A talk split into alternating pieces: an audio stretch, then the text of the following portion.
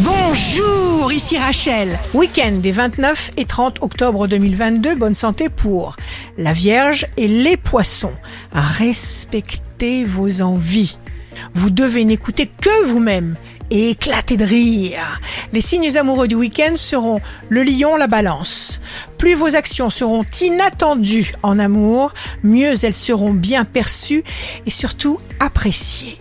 Les signes forts du week-end seront le taureau et les gémeaux. Prenez le temps de scruter tout ce qui se passe autour de vous. L'insignifiant signifie le plus. Déchiffrez ce que vous sentez parce que tout est possible. Ici Rachel. Rendez-vous demain dès 6 heures dans Scoop Matin sur Radio Scoop.